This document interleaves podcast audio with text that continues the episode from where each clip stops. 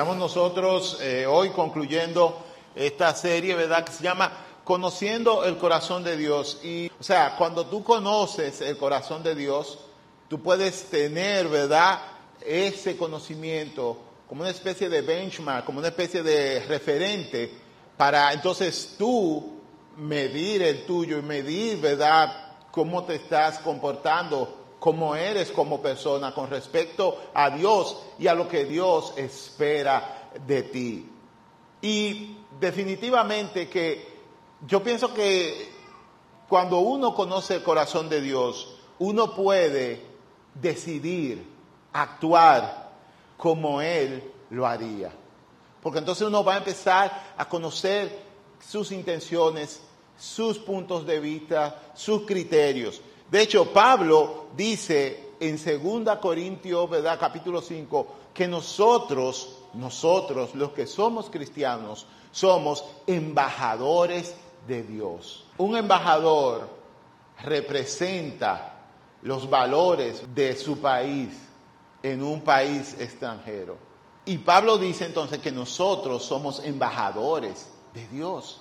Se supone que nosotros estamos aquí para representar los valores del reino de Dios. Se supone que nosotros, donde hay odio, debemos llevar paz. Donde hay disensión, nosotros debemos llevar conciliación. Eso espera el Señor de nosotros. De hecho, miren, los que son quizá un poco tan viejos como yo, recordarán esto. Se, delataron ahí lo que dije. ¡Ey! Se delataron.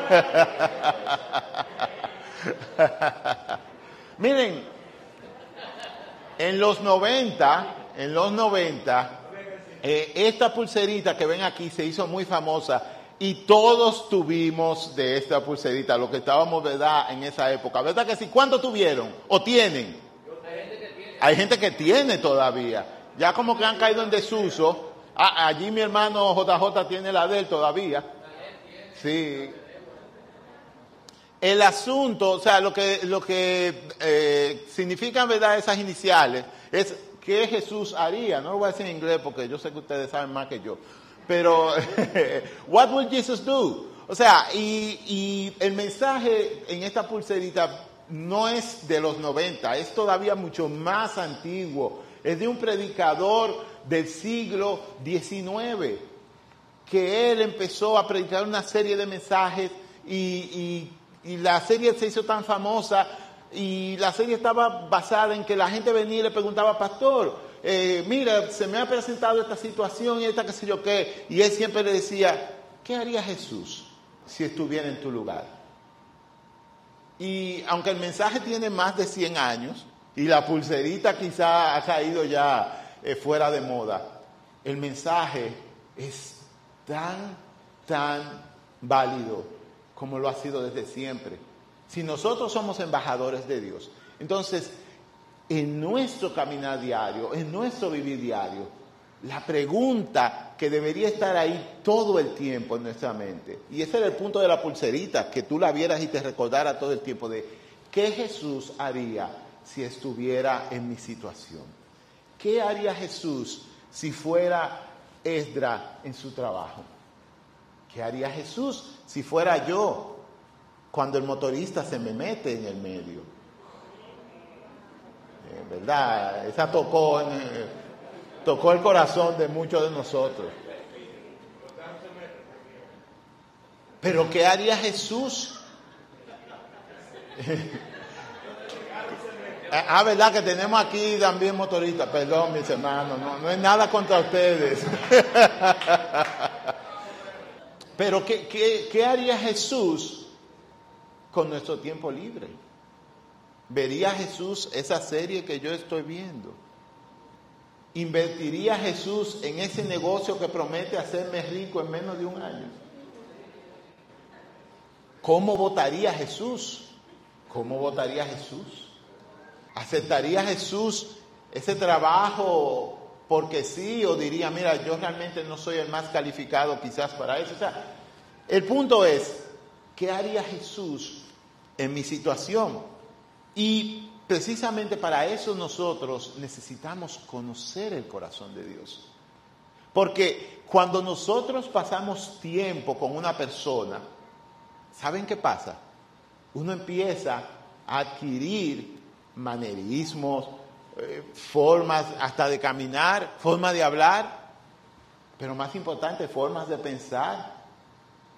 De hecho, eh, eh, las parejas, yo veo parejas aquí que ya tienen más de 10 años de casado y a veces cuando yo estoy hablando con, con la muchacha, la siento y digo, pero se parece al esposo, o sea, habla como el esposo.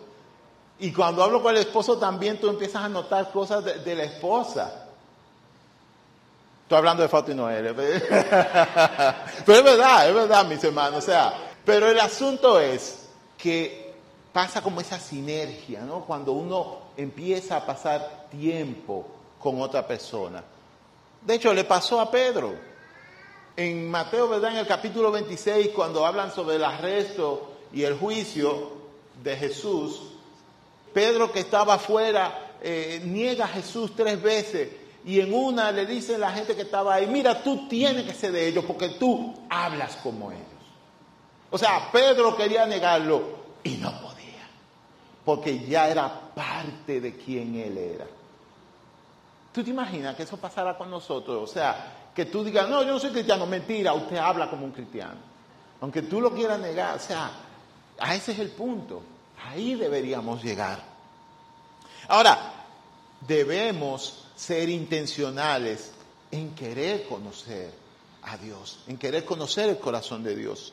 Porque igual que con cualquier otra relación, conocer a Dios no va a suceder porque sí. Uno tiene que dedicarle tiempo, uno tiene que ser proactivo, ser intencional en esa relación. Pero ojo, ojo, ojo, al igual también que con cualquier otra relación, no debe ser vista solamente como un deber, porque cuando es así, entonces no hay amor. Hay solamente responsabilidad y disciplina. Y eso te puede llevar muy lejos pero no tan lejos como el amor. O sea, debe haber una mezcla de iniciativa, de sí, yo quiero tener intimidad con Dios, pero también debe ser algo que tú disfrutes. Y tengo que confesar que con esto a mí me ha funcionado mucho algo que dicen los americanos, que dicen que fake it till you make it. O sea, fíngelo hasta que suceda. Y de verdad, yo tengo mucho tiempo caminando con el Señor, gracias a Dios y su misericordia. Y si te describo mi vida sería así, alto, bajo, muy bajo, más alto. Y específicamente mi vida de intimidad y de comunión con Dios. Pero algo que yo he aprendido es que cuando estoy a veces aquí en lo más bajo, que me pasa semanas sin siquiera cerrar los ojos, ni para la comida, Señor. ni, oro para la comida. Cuando he estado ahí, a mí me ha ayudado mucho la disciplina. O sea, no, yo tengo que poner y pongo una, alarma y busco un calendario y digo, no, mira, yo tengo que levantarme más temprano, yo tengo que orar. Con eso le quiero decir que el hábito, o sea, crear un hábito, especialmente crear un hábito de oración, es difícil. No se lo voy a endulzar, ni le voy a decir ni quiero decir que ustedes se sientan mal, que ah, a mí no me sale, a ellos sí, pues el problema soy yo. No, usualmente es difícil. Usted empieza y está bien la primera semana y después pasa cualquier cosa, o usted viene, como decía José ahorita, la culpa, eh, José Rafael, que mi hermano que estaba aquí cantando, viene la culpa y te hace entonces eh, eh desviarte de, tu tiempo de oración y te queda ahí uno, dos, tres meses, sabrá Dios cuánto, y como que nunca puedes salir de ahí abajo. Entonces, es difícil. Ahora, hay cosas que nosotros podemos hacer para mejorar nuestra intimidad con Dios, específicamente nuestros tiempos de oración, que de eso es que queremos hablar hoy. Y miren, por lo menos en mí y en mucha gente que conozco, la causa principal por la cual no logramos formar un hábito de oración es sencillamente porque somos indisciplinados. Alguien dijo una vez que cuando tenía muchas ocupaciones en el día y pensaba que no iba a tener tiempo para orar, lo que hacía era levantarse más temprano. Hay que querer hacerlo y hay que planificarse con antelación para hacerlo. Pero esa es una, y yo creo que es la principal. Y de verdad, si algo les queda de, de, lo que estamos conversando hoy, es ojalá y sea eso, que si tú no tienes una vida de oración buena hoy con el Señor, que a partir de mañana tú digas, mira, yo voy a sacar este tiempo. No empiece con mucho tiempo porque no lo va a cumplir. Empieza chiquito y después lo vas aumentando. Pero hazlo, anótalo en tu teléfono y sé proactivo en eso. Entonces, otra causa, y que yo creo que es más como subyacente, que está bien por debajo y a veces no se ve, es que muy, muy, muy en el fondo, lamentablemente, no estamos convencidos de que algo sucederá cuando oramos. Y es así, porque si estuviéramos súper convencidos de eso, estuviéramos orando todo el tiempo, ¿o no? Pero ojo, no es que nosotros creemos que no va a suceder nada, no. Yo creo que va más allá. Lo que pasa es que nosotros creemos que no sucederá lo que nosotros queremos que suceda. ¿Verdad que sí? Y esto entonces me lleva, y vamos a volver aquí ahorita, pero esto me lleva a mi próximo punto.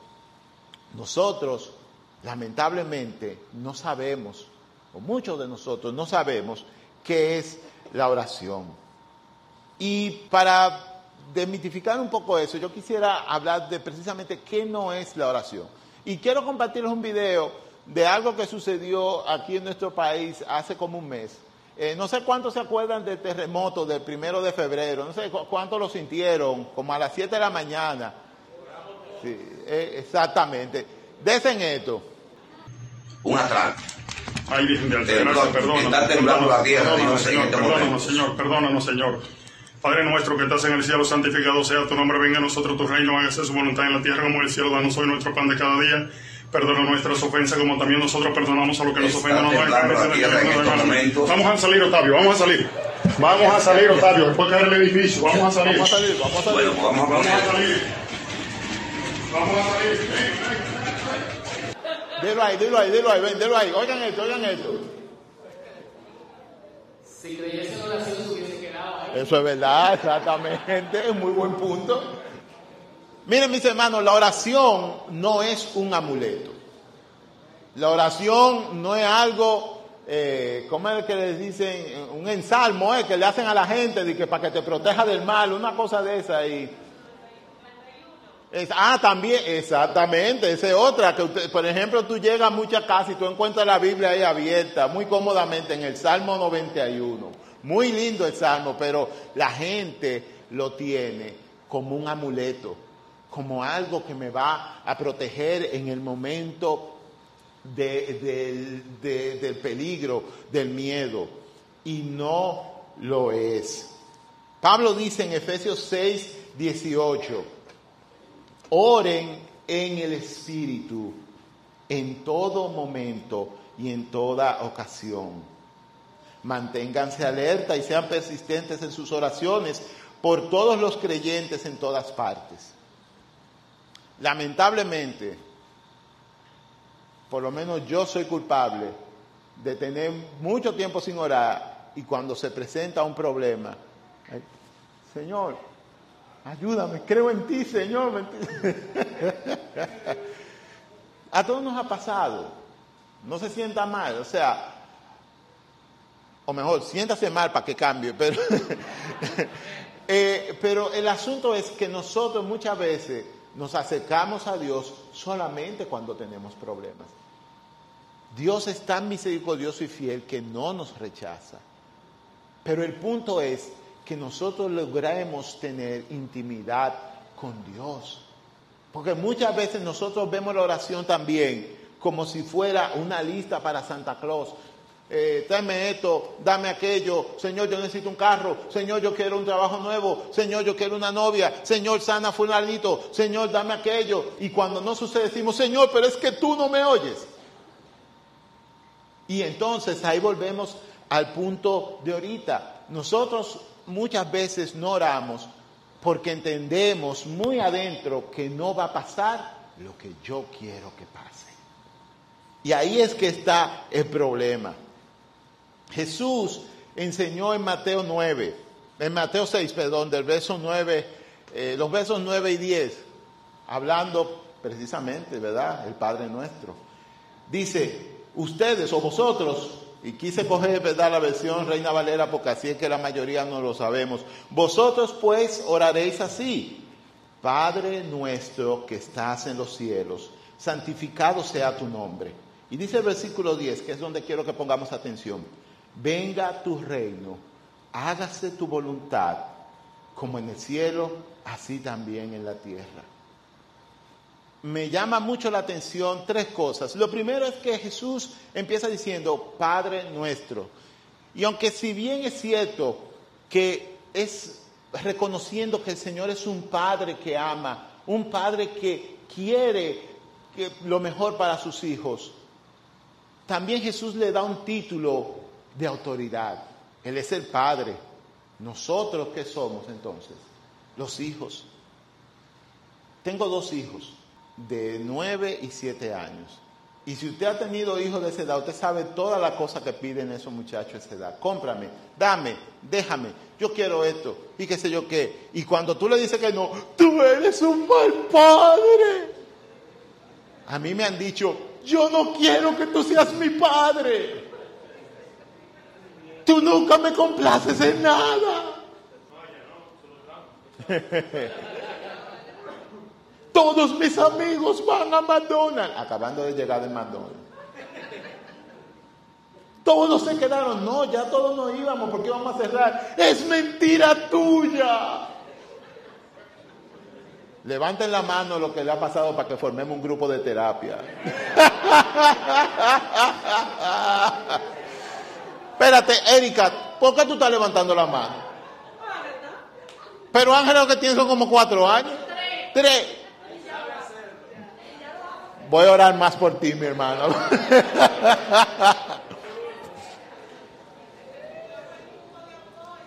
Un grupo de apoyo, sí, mi hermana, eso viene por ahí. Miren, pero tú sabes qué es lo cómico de esto. Que nosotros nos comportamos con el Señor así mismito. Tú no me oyes. Yo te lo pedí tanto. Podemos ir a la iglesia. Y Jesús empieza su oración y dice, Padre nuestro, nuestro Padre, está arriba. Yo le he dicho a mis hijos, ¿Tú sabes por qué el Señor le puso papá a los niños? ¿Por qué? Porque los niños no saben nada.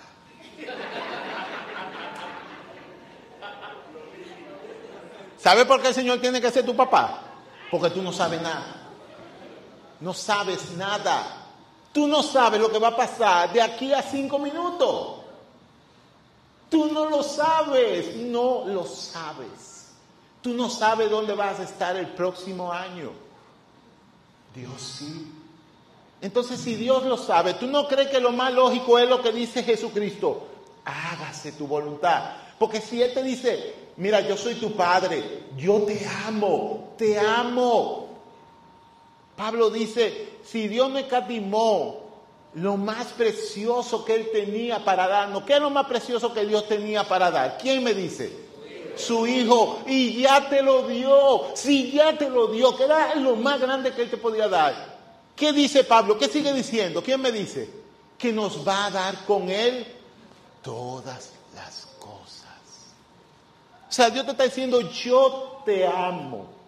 Lo más valioso que yo, el dueño del universo, tenía, ya te lo di. Entonces, ¿por qué tú te estás preocupando? Porque tú me estás pidiendo un carro ahora y no te llega. Jesús dice, venga tu reino, o sea, que tu dominio se extienda en nosotros. Que tu orden esté aquí. Pero miren eso, venga tu reino, punto, hágase tu voluntad, recalca el mismo punto, que tu dominio esté entre nosotros, pero, pero si tu dominio va a estar entre nosotros, también que se haga tu voluntad. Y ahí es donde subyace nuestro problema muchas veces con la oración, que nosotros queremos que se haga mi voluntad, que yo lo declaro, que va a suceder porque yo lo digo. No, Señor. Arrebato, anda por ahí una hermana cantando. El punto con eso, mis hermanos, es que muchas veces nosotros cambiamos de papeles con Dios, entonces nosotros somos el centro y, no y, no, y nosotros queremos que se haga mi voluntad y no la de Dios. ¿No debemos orar para que sucedan cosas? Claro que sí, claro que sí. Porque el mismo Señor dice, todo lo que ustedes pidan a mi Padre en mi nombre, yo lo haré. Ahora, lo primero, no porque por orden, porque Dios, que, sino porque Dios te ama y sabe lo que te conviene más que tú mismo. Él dice, que se haga mi voluntad, que se haga la voluntad del Señor, no la mía. Es un asunto de perspectiva. Tú no sabes dónde vas a estar en cinco minutos. No lo sabes. Tú haces un plan, pero tú no sabes. Dios sí. Entonces no es mejor dejar que Él conduzca tu vida. No es lo más lógico. Yo sé que ustedes toditos dicen que sí. El problema es entenderlo aquí y bajarlo aquí y creerlo de verdad. Hace como 15 años mi papá tuvo un ACV, un derrame cerebral, más comúnmente conocido. Algunos de los que están aquí recuerdan eso. Fue de noche, yo tuve que salir para la, la clínica, lo pusieron en intensivo, muy difícil. Y nunca voy a olvidar cómo yo pasé esa noche en vela, en el pasillo que da intensivo porque no me dejaban entrar. Tenía que esperar en intensivo. Y yo oraba, Señor, no te lo lleve, no te lo lleve, no te lo lleve, por favor. Déjamelo, déjamelo, es muy joven. Y en ese momento el Señor me dijo, tu voluntad o mi voluntad perdón. Tu voluntad o mi voluntad. Uh, estamos dispuestos nosotros a, en momentos así difíciles, aceptar la voluntad de Dios. Mi papá está con nosotros hoy aún, gracias a Dios, pero no siempre es así. No siempre es así. Entonces, si nosotros no aprendemos a aceptar la voluntad de Dios, a tener intimidad con Dios con cosas pequeñas, cuando lleguen los momentos súper difíciles de verdad, ¿cómo lo vamos a hacer? Yo quiero finalizar dando algunos, algunos tips, algunos consejos de cómo orar. Y ya hablamos de, de ser disciplinados, ¿no? De ser intencionales en sacar tiempo de intimidad con Dios, porque eso nos va a enseñar el corazón de Dios, pero también nos va a fortalecer. De hecho, es algo que, debo decir. El más beneficiado en la oración eres tú. Dios no es un megalómano que necesita que todos vengamos a contarle nuestros problemas, no para nada. La oración también, mis hermanos, debe ser continua como dijo Pablo en Efesios. Algo que yo he aprendido es a orar en los tapones, a orar mientras voy en el transporte público. En, en mi trabajo yo he tenido que, el año pasado y lo que va de este, he tenido que estar viajando mucho a la frontera, específicamente a la ciudad de Pedro Santana. Sí, hay una ciudad que se llama Pedro Santana, está en el mapa, búsquenla. Está ahí mismo, ahí tú llegas a Pedro Santana, cruzas el río Antibonito, Haití. Son cinco horas de viaje. Yo le doy muchas gracias a Dios por esas cinco horas, porque he podido hablar mucho con Él. Así que yo te invito a que seas intencional en buscar tiempo, sé creativo. Tú conoces tu vida, cuando, o sea, hay veces que nosotros lo que hacemos, te lo digo por mí, es prender radio y darle para allá. Y no es que está malo el radio, pero tú puedes variar el menú.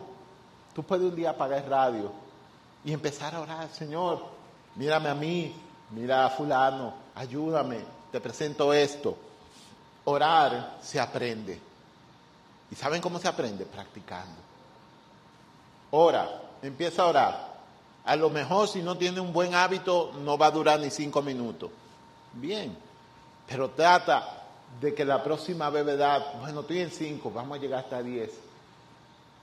Algo que a mí me ha ayudado muchísimo es orar meditando en la palabra. Agarrar un verso o dos, leerlo y empezar a orar pensando en ese verso. Pensando, Señor, mira, yo quiero que esto pase en mi vida. Si me dicen, tiene que ser más justo, Señor, yo quiero ser más justo, como dice tu palabra. Orar meditando en las escrituras. Y para finalizar, y es algo que ya hicimos aquí ahorita, pero debemos hacer siempre, es orar con otros. Eso te ayuda mucho. Saca tiempo para orar. Te conviene. Va a fortalecer tu relación con Dios te va a alinear con Dios, te va a ayudar a poner su voluntad por encima de la tuya. Así que vamos a orar. No, de verdad, vamos a orar ahora.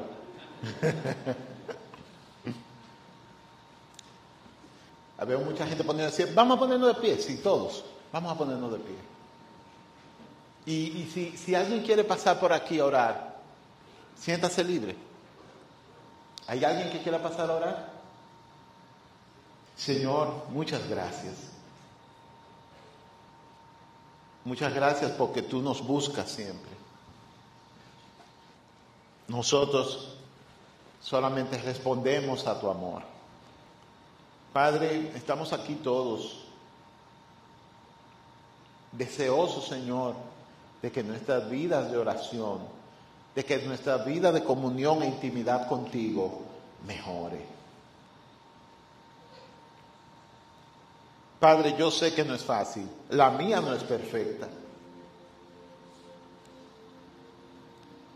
Uno se envuelve mucho en las cosas de este mundo, trabajo, familia, responsabilidades.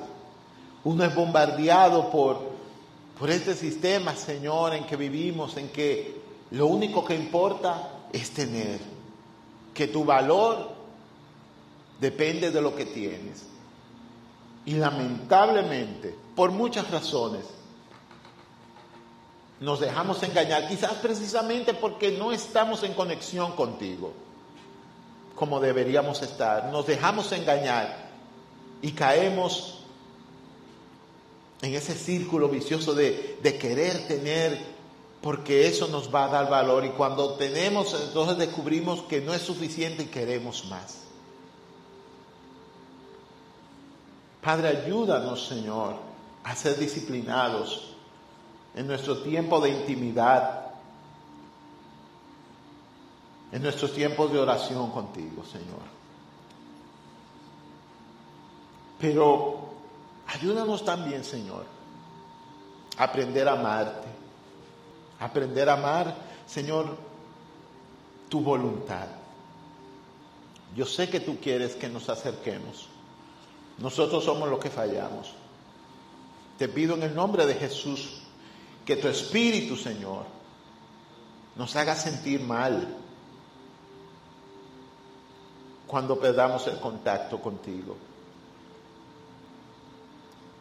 Que recordemos siempre que somos embajadores tuyos en esta tierra. Y que como embajadores debemos mostrar al mundo tu amor, pero también tus preceptos, Señor, tus criterios. Y esas, son las, esas cosas las vamos a conocer únicamente en intimidad contigo y conociendo tu corazón. Oramos en el nombre de tu Hijo amado Jesús. Amén.